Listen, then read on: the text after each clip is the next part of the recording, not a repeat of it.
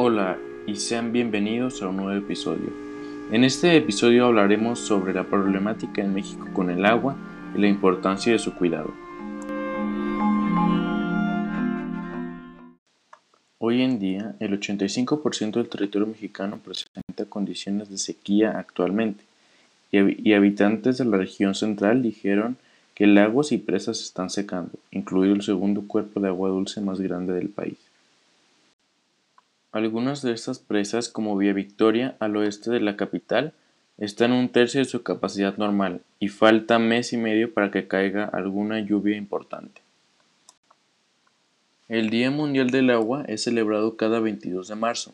Es un día para festejar la sustancia más importante de nuestras vidas, y es por eso que esta fecha tiene por objetivo concientizar acerca de la crisis mundial del agua y la necesidad de buscar medidas para ahorrarla.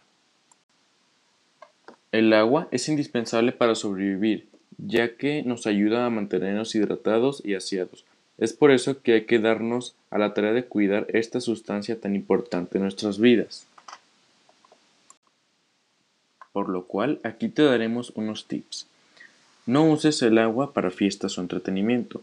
Procura no lavar tu carro con manguera. Procura bañarte en menos de 5 minutos. No deseches sustancias tóxicas y aceites a las alcantarillas.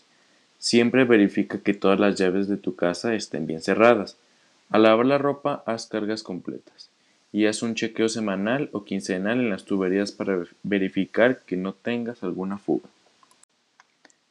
El agua es de todos y para todos, por lo que hay que cuidarla ya que como lo hemos mencionado antes es de vital importancia para varias actividades del ser humano, pero en realidad hay que crear una conciencia y pensar en las futuras generaciones que qué es lo que les vamos a dejar en cuanto al planeta Tierra, los recursos, tenemos que enseñarles y aprender nosotros a no sobreexplotar los recursos de nuestro planeta para poder tener una mejor vida en el futuro, ya sea nosotros como las futuras generaciones.